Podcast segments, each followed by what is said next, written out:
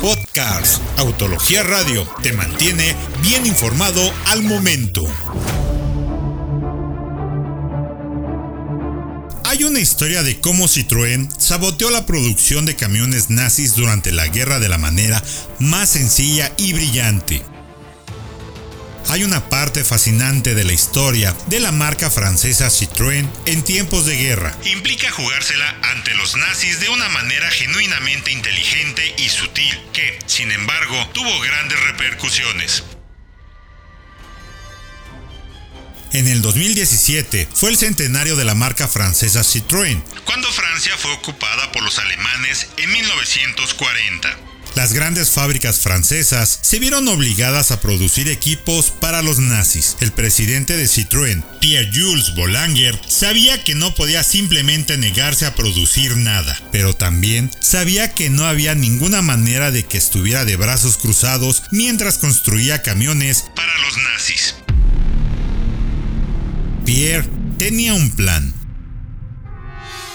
Por supuesto, él instruyó a los trabajadores a establecer un ritmo agradable y pausado al construir camiones, probablemente el Citroën T45 para la Wehrmacht, pero eso es bastante obvio. Lo que fue brillante fue la idea de Bollanger de mover una pequeña muesca en las tiras de aceite de los camiones que indicaban que el nivel adecuado de aceite bajaba un poco más. Al mover las muescas hacia abajo, los camiones no tendrían suficiente aceite, pero los mecánicos alemanes no tendrían idea de lo que sucedía, porque la pequeña muesca en la varilla indica que todo estaba en orden.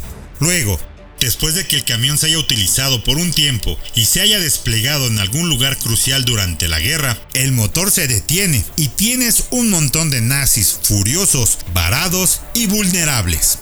Es un fantástico acto de sabotaje, fue extremadamente barato de implementar, sutil, nunca hubo forma de ver que algo malo sucedía mientras se construyeron los camiones, y esto sucedía a lo lejos del sitio donde se produce el sabotaje, surtía efecto o sucedía simplemente. Así fue, como dicen que colaboró Citroën durante la guerra. Más información en www.autologia.com.mx.